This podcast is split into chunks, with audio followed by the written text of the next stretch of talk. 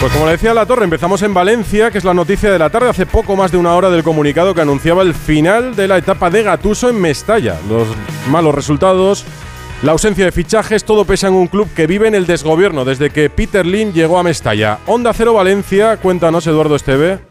¿Qué tal, Edu? Buenas tardes. Sí, Muy es buenas. el noveno técnico en la era de Peter Lim, en la era de Meriton, es decir, en ocho años lleva ya nueve técnicos. Eh, ha habido una reunión a lo largo de todo el día en la que ha estado presente el técnico, en la que ha estado presente la presidenta Lei Jun, el director deportivo Miguel Ángel Corona y el director corporativo Javier Solís. Una reunión que ha terminado al filo de las siete con ese comunicado oficial en el que se anunciaba la marcha de Gennaro Gatuso. Yo no me atrevo a llamar de institución porque el comunicado bien dice que el Valencia comunica este lunes, eh, 30 de enero, que el club y el entrenador de la primera plantilla, Gennaro Gatuso, han decidido de mutuo acuerdo finalizar la relación contractual que unía al entrenador italiano con el Valencia. ¿Cuál es la realidad? Que Gennaro Gatuso le ha manifestado a la presidenta Lei Jun que no se sentía con fuerzas de continuar, malos resultados, ausencia de fichajes, estamos a 30 de enero y el Valencia no va a firmar ni un solo futbolista, pese a los continuos reclamos de Gennaro Gatuso, y la presidenta, que ayer reforzaba la figura de Gatuso, pese a perder frente al Valladolid, ha entendido los argumentos del técnico italiano y de mutuo acuerdo han decidido rescindir ese contrato. Al filo de las siete y cuarto se marchaba el técnico sin hacer declaraciones de la ciudad deportiva y allí continúa la presidenta junto al director deportivo Miguel Ángel Corona. Se hace cargo del equipo Boro, una vez más, es la sexta ocasión, eh, estando Meriton, que Boro se hace cargo del banquillo valencianista y en principio si el equipo reacciona, la idea es mantener a Boro hasta final de temporada, es decir, que el Valencia no va a buscar entrenador después de la marcha de Gennaro Gattuso. Pues contentos estarán en Valencia. Gracias, Edu. Y aquí en Valencia, aquí en La Bañeza, digo, no en Valencia. En La Bañeza hemos vivido el sorteo de la Copa del Rey que nos ha regalado no un clásico, sino dos, con suficiente distancia además en las fechas de la ida y la vuelta como para no empacharnos ni vivir una semana frenética como aquellas de la época de Mourinho y Guardiola. Las fechas, ya saben, condicionadas por el Mundial de Clubes que va a disputar el Real Madrid. Real Madrid-Barça, Osasuna Athletic. El sorteo se ha celebrado en Las Rozas con una buena puesta en escena de la federación y en ese sorteo ha estado Gonzalo Palafox. Hola, Gonzalo.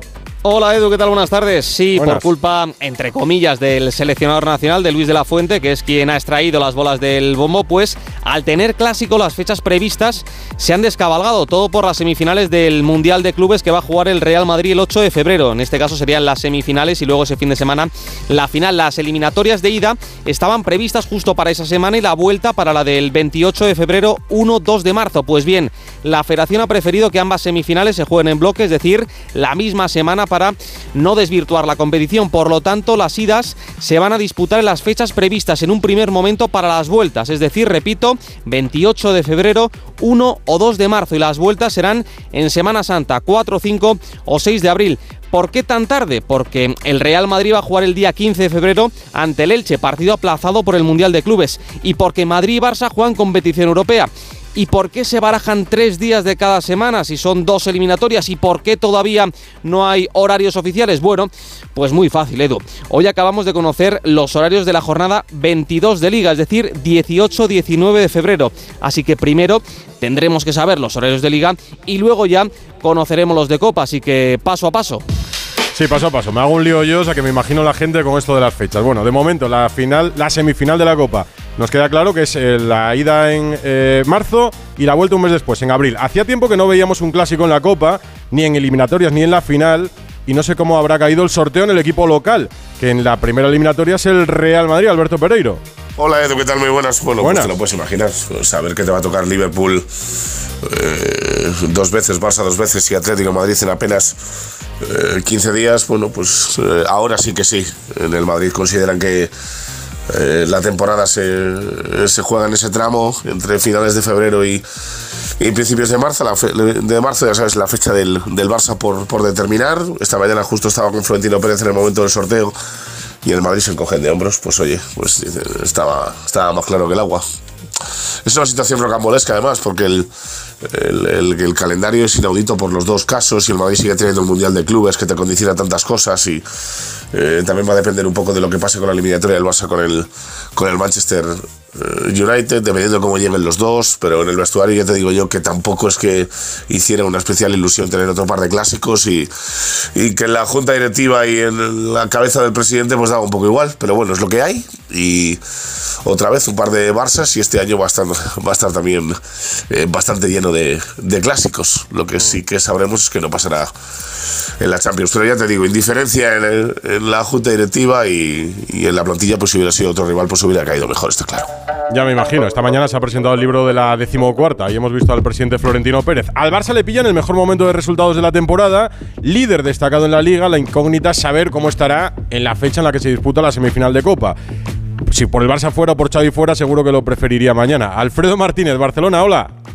Hola, muy buenas tardes, Edu. Y, no ha caído mal, ¿eh? No ha caído mal. Para ser el Madrid lo que es de rival, que dices, bueno, siempre tratas de evitarlo, teniendo en cuenta cómo estaba la competición, dices, entre un partido solo en la final y a doble partido y jugar la vuelta en casa, pues no está mal del todo. Es más, en el no. del Barcelona casi preferían este escenario que no otro, ¿no? Y como tú decías, incluso el último recuerdo es el partido de la Supercopa en el que el Barcelona pasa por encima del Real Madrid y ahora anímicamente en los choques directos parece estar fortalecido.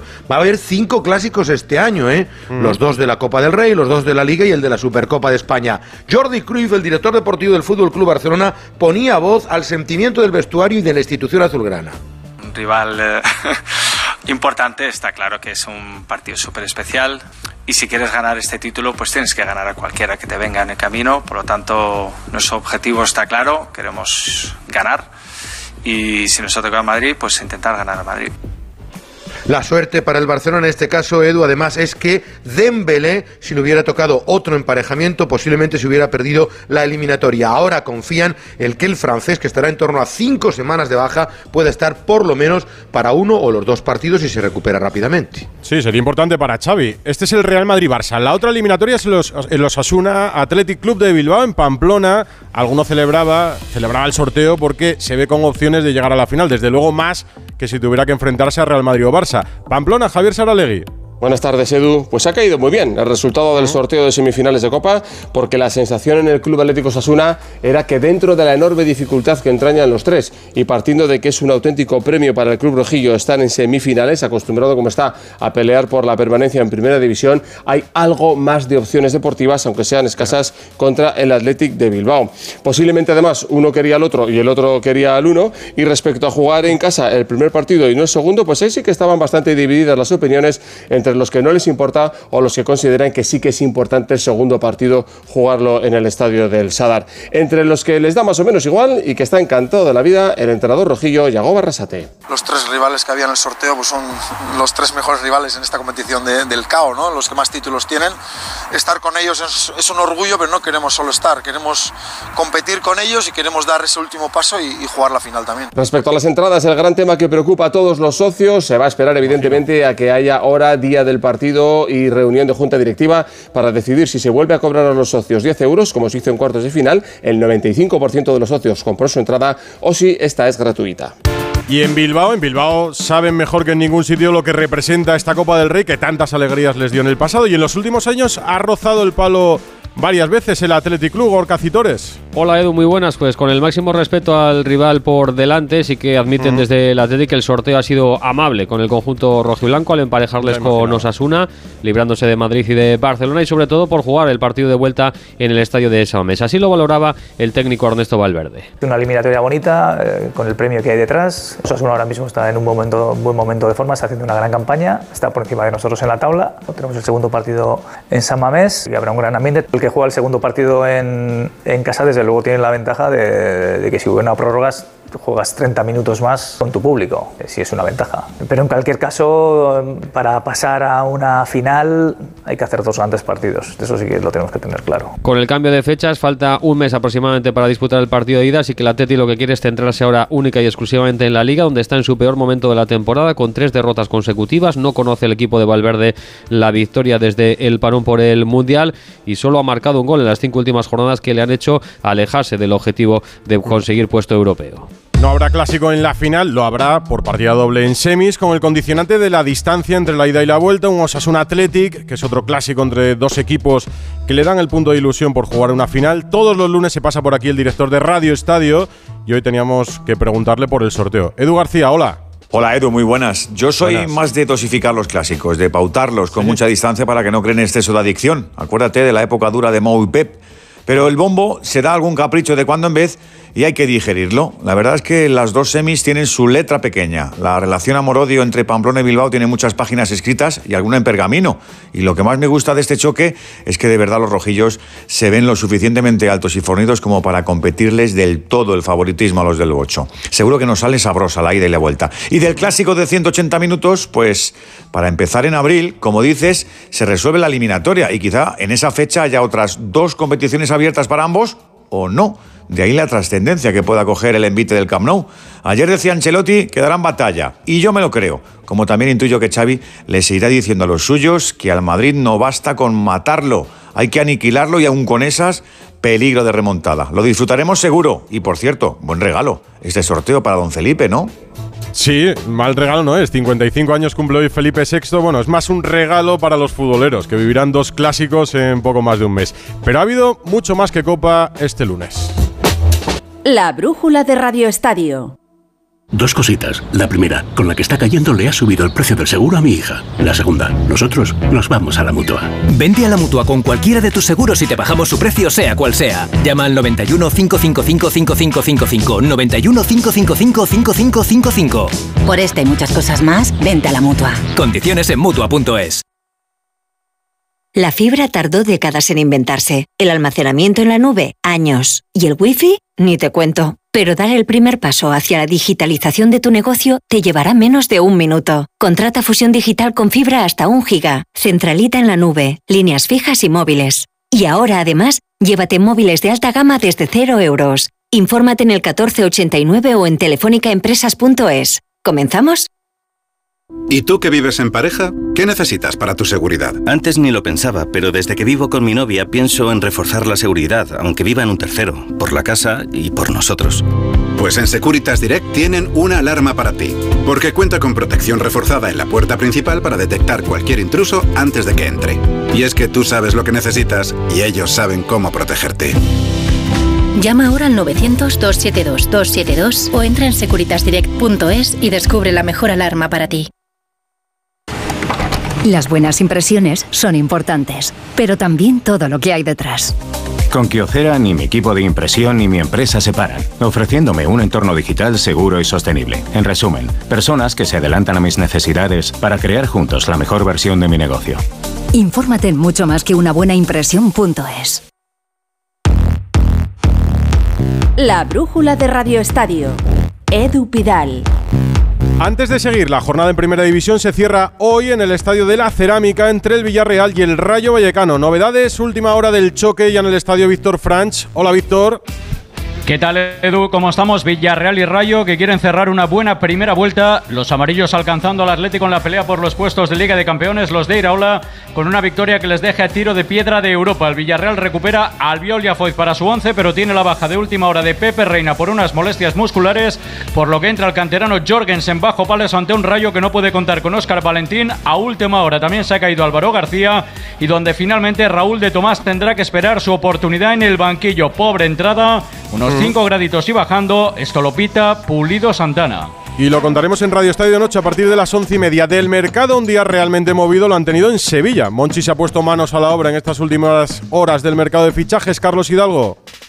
¿Qué tal? Buenas tardes. Así es, desde las ocho y media de la mañana está pasando el reconocimiento médico con el Sevilla el mediocentro senegalés Pape Gueye, que llega cedido del Marsella. Ya lo tuvo a sus órdenes San Paoli. A esta hora el club todavía no ha anunciado oficialmente el fichaje de este centrocampista que, ha, centrocampista que ha participado este año en 19 partidos, pero solo en 5 fue titular. Por cierto, recae sobre él una sanción de cuatro meses sin poder jugar, pero de momento está suspendida y a la espera de una resolución del TAS que podría llegar después del verano cuando ya ya no sea jugador del Sevilla. Es el tercer fichaje, el cuarto será el hijo pródigo Brian Hill, que aterrizó a mediodía y que va a jugar como cedido por parte del Tottenham. El Sevilla además ha anunciado la salida de Thomas Delaney, cedido al Hoffenheim alemán, y también el cambio de destino de Augustinson, que estaba a préstamo en el Aston Villa y ahora jugará la segunda vuelta en el Mallorca.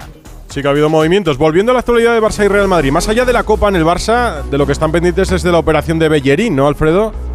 Bueno, y atención a la noticia de última hora, porque en el día de hoy el Barcelona no descarta fichar a un jugador por la lesión de Dembélé.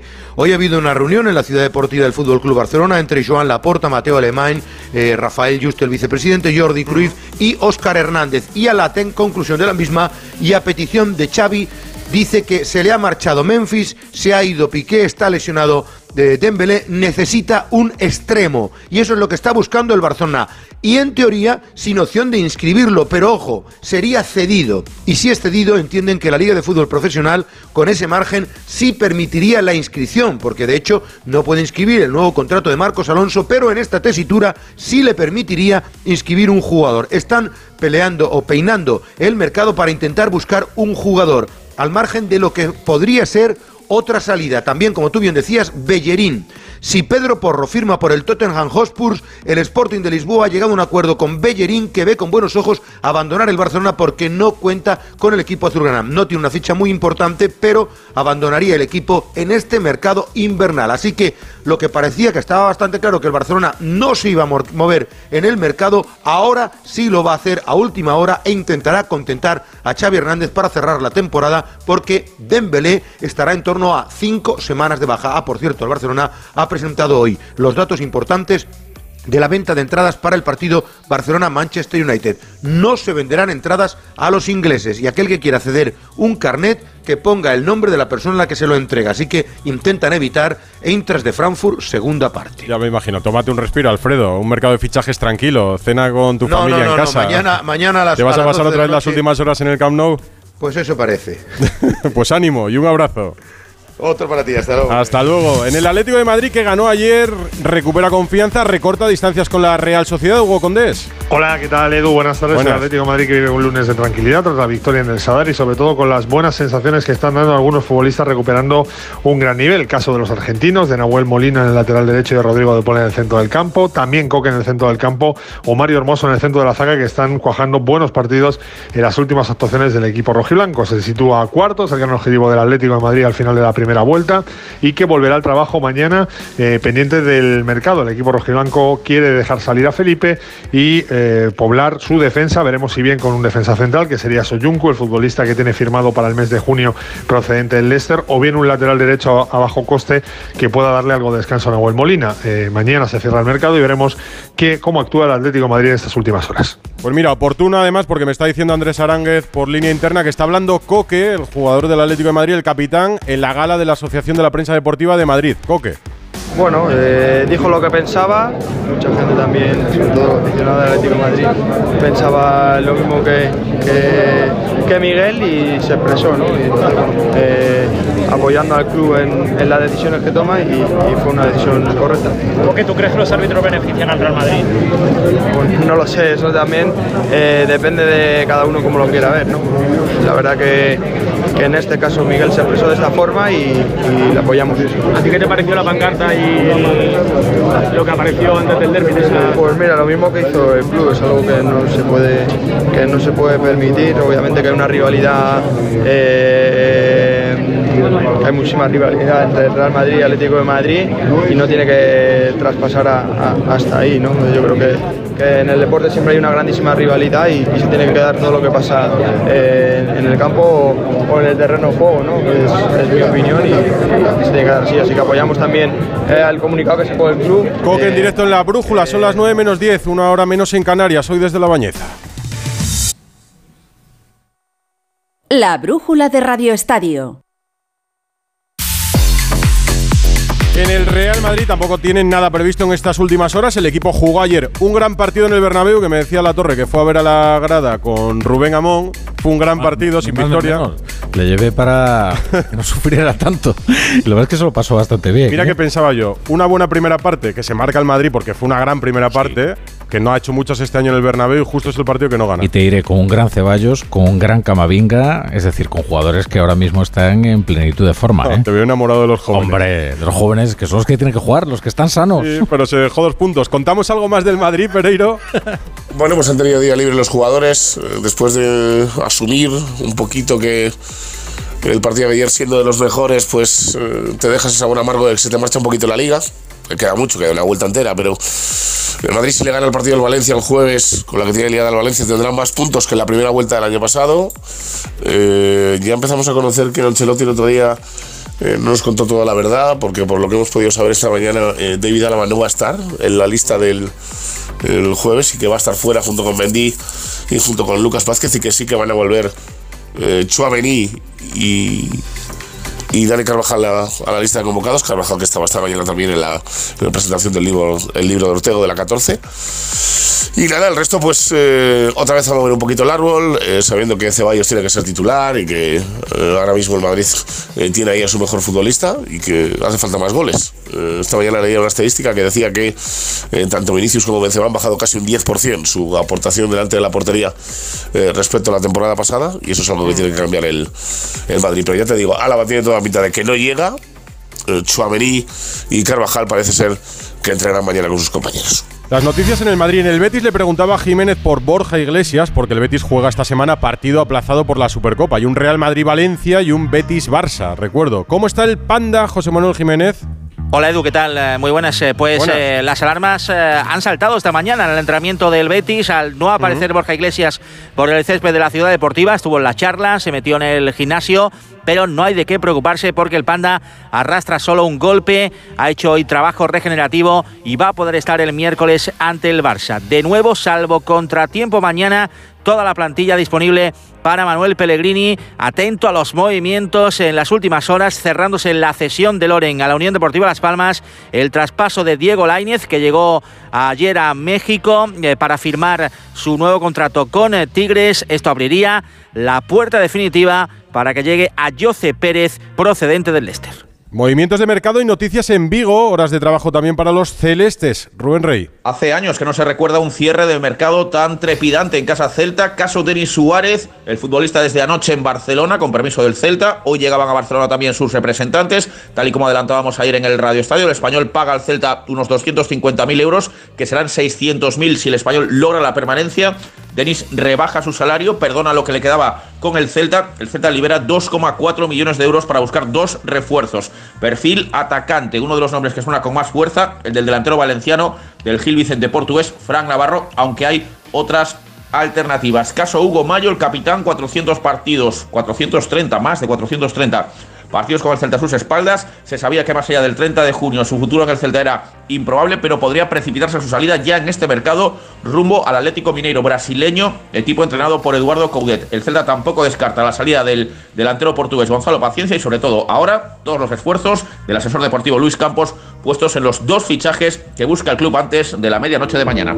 Y al margen de todo esto hay más noticias de mercado de fútbol. Andrés Aránguez. ¿Qué tal, Edu? Empiezo con la salida de Asier Villalibre al Alavés en calidad de cedido, una operación que se llevaba fraguando varias semanas, pero que el límite salarial de los albiazules impedía, ya está solventado y Villalibre entrará mañana mismo con su nuevo equipo. Atentos en el Athletic con el futuro de John Morcillo, al que se busca una salida antes del cierre de mercado de mañana a las 12 de la noche, y el que parece que no se moverá del club rojiblanco es Unai Vencedor pese a tener varias ofertas. En el Mallorca, recordamos la llegada de Agustinson también como cedido procedente del Sevilla.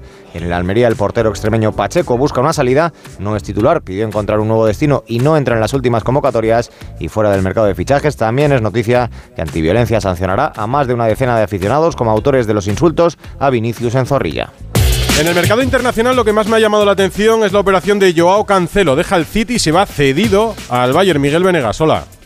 Sí, hola, ¿qué tal Edu? Muy buenas. Sí, ya ha pasado reconocimiento médico. Algo ha pasado en el City que no nos han contado. El caso es que últimamente estaba jugando poco y va a ir cedido al Bayern de Múnich con opción de compra a final de temporada. Uno de los mejores laterales del mundo.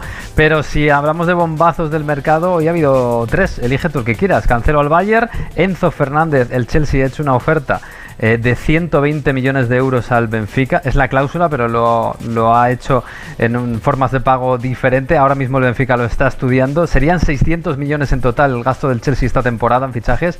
Y la otra en Alemania, Isco Alarcón está muy cerquita de fichar por la Unión Berlín y a última hora ha preguntado también por él Leipzig. Quedan nada, horas para saber dónde va. La Liga F este fin de semana que destacamos, Ana Rodríguez. Pues se ha comenzado la segunda vuelta con una nueva goleada del líder del Barça. 0-6 ganó al Granadilla ante más de 8.000 espectadores que acudieron al Heliodoro Rodríguez. Segundo sigue el Levante, a 7 puntos del Barcelona. Ganó 3-1 al Alama, que es un equipo que está en descenso. Y tercero, el Real Madrid, a un punto del Levante, pero con dos partidos menos. El Real Madrid ganó 2-1 al Athletic Club. Y siguen los problemas para el Atlético de Madrid. Un nuevo pinchazo en casa, empate a 1 ante el Sevilla. Y se queda ya el Atlético de Madrid a 10 puntos de los puestos de Champions en descenso, junto con el Alama el Alavés, que esta jornada ha caído 1-0 ante el Villarreal. Tenis, Rafa Plaza, muy buenas. Hola Edu, ¿qué tal? Muy buenas. Djokovic es el nuevo rey, el número uno del mundo otra vez, ¿no? Inicia su semana 374 como número uno del mundo, ya tenía el récord, pero bueno, lo va a estirar un poco más. Hoy ha sido el día después de su triunfo en el Abierto de Australia, como sabes, 22 Grand Slam, empatado con Nadal, 10 títulos en Melbourne y ese número uno del mundo que de momento le ha quitado a Carlos Alcaraz. ¿Cuándo le vemos a Nadal de vuelta? ¿En la tierra ya? Yo creo que Nadal en tierra. Eh, en Indian Wells puede ser que volviera, pero mi opinión es que va a regresar en tierra y Alcaraz en nada, en breve, en Buenos Aires, en unas semanas. Bueno, baloncesto, jornada CB. Mañana vuelve la Euroliga. Albert Arranz. Hola Edu, buenas tardes. La decimoctava de Liga CB nos deja buena prueba de que el campeonato arde por arriba y por abajo. En la cima dos colíderes, en la parte alta hasta cinco equipos en un triunfo en pugna por playoff y en la zona caliente hasta tres escuadras con el agua al cuello.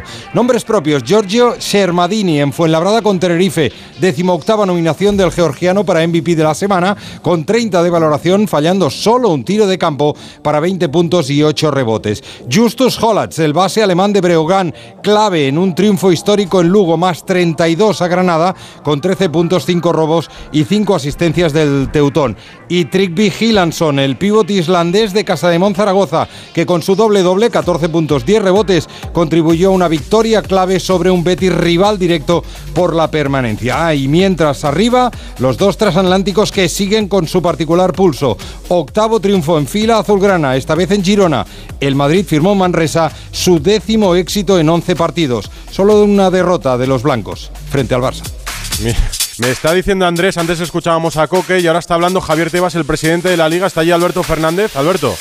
Hola Edu, ¿qué tal? Muy buenas. Aquí estamos en la gala de premios de la Asociación de la Prensa Deportiva de Madrid y uno de los primeros protagonistas que pasa por esta alfombra roja es el presidente de la liga, Javier Tebas. Vamos a escucharle. No, vamos a ver, yo no creo que los árbitros beneficien al Real Madrid, ¿no? Yo lo que creo que el señor Gilmarín habló de, no, y no referido a los árbitros, ¿no? De un, un entorno mediático que, ocurre siempre con los grandes clubes, ¿no?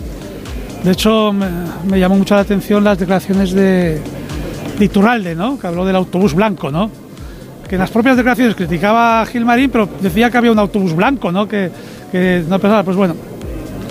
Eh, yo creo que, que no, se sacaron algo de contexto, y, pero lo que estoy convencido que los Lo resumimos por la noche con Aitor Gómez, porque los lunes el deporte lo cierra siempre Raúl Granado. El brujulazo. ¿Qué es eso? Con Raúl Granado. ¡Ole tú! ¡Ole tú! Leía estos días informaciones que llegan desde Estados Unidos sobre una jugadora de la WNBA a la que han traspasado por quedarse embarazada. Entendían los dirigentes de Las Vegas 6 que este embarazo era una falta de compromiso con el equipo de Daerica Hamby. Esta jugadora, de las mejores del equipo, según ellos, debía esperar a tener su hijo en otro momento. Claro que sí, guapi, cuando tú quieras. Afortunadamente ha sido traspasada a otro equipo, Los Ángeles Sparks, que están encantados de contar con ella, porque es buenísima. Pero ¿y quien no sea tan buena? ¿Y si en otro caso la mujer sucumbe a la presión y no se queda embarazada? ¿De verdad las mujeres en el deporte de élite deben seguir en la encrucijada de elegir entre su vida personal y su vida deportiva? Pienso, por ejemplo, en Ana Peleteiro. Ella acaba de ser madre. En el mejor momento de su carrera ha decidido serlo. Ahora, ya de vuelta a la competición, tiene por delante 500 días para estar en los Juegos Olímpicos de París. 500 días de estrés deportivo sumado también un mantra trasnochado sobre ella que dice, claro, es que ha sido madre. Y a mucha honra, oiga, igual lo que debemos cambiar es el sistema para que esta decisión no penalice una carrera deportiva, pero claro, eso deben hacerlo los dirigentes. ¿Adivináis el sexo de los mandatarios del deporte mundial? Pues eso, otro lunes cabreado. Me hago una idea. Bueno, volveremos a la bañeza, Rafa, para el carnaval o para ver motor con Álvaro, nuestro compañero aquí. El carnaval dentro de semanas mismo. Habrá que hacer fiesta. Hasta luego.